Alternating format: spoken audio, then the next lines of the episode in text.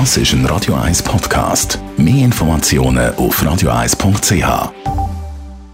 Der Wohntipp auf Radio 1 wird Ihnen präsentiert vom Hauseigentümerverband Schweiz. www.hev-schweiz.ch Drei Monate ist normalerweise Kündigungsfrist für eine Wohnung. Das Leben haltet sich allerdings nicht immer an Fristen und so plant man zum Beispiel einen Auslandaufenthalt, trennt sich von seinem Liebsten oder will zügeln, weil der neue Job an einem ganz anderen Ort ist.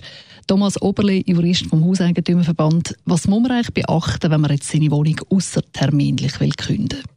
Also wenn ich das nicht beachte, was der Vertrag vorschreibt und eben gleichzeitig möchte aus dem Vertragsverhältnis frühzeitig entlassen werden, also kein Mietzins mehr möchte zahlen, dann muss ich als Mieter im Vermieter einen Ersatzmieter stellen. Der muss einerseits zahlungsfähig sein, er muss zumutbar sein, also in das Verhältnis hineinpassen und er muss die gleichen Vertragskonditionen vom Vorgänger übernehmen. Er muss zumutbar sein, das ist ja noch ein spezieller Begriff. Wann ist das erfüllt? Ja, das ist ein weiter Begriff. Es ist grundsätzlich schon so, entscheidend ist vor allem die Zahlungsfähigkeit. Also man sollte nicht mehr als ein Drittel vom monatlichen Einkommen von der Mietzins müssen äh, weggeben. Zumutbarkeit heisst nach objektiven Kriterien passen. Das heißt zum Beispiel, ähm, in einer Alterssiedlung würde jetzt möglicherweise eine Familie mit Kind nicht passen. In einer normalen Wohnung wäre das kein äh, Verweigerungsgrund.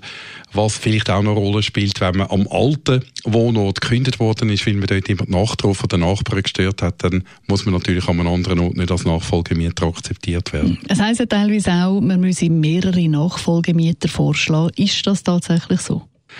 Nein, das ist seit dem äh, neuen Mietrecht, das seit 1990 in Kraft ist, nicht mehr so. Dort steht explizit drin nur einen. Äh, allerdings muss der Mieter wissen, dass er erst befreit ist, wenn der eine dann auch tatsächlich den Mietvertrag unterschreibt. Mhm. Und weil es immer wieder vorkommt, dass jemand dann abspringt, weil er vielleicht eine andere Wohnung äh, findet, die er bevorzugt, macht schon Sinn, wenn man die Chance hat, vielleicht zwei oder drei zu stellen. Definitiv.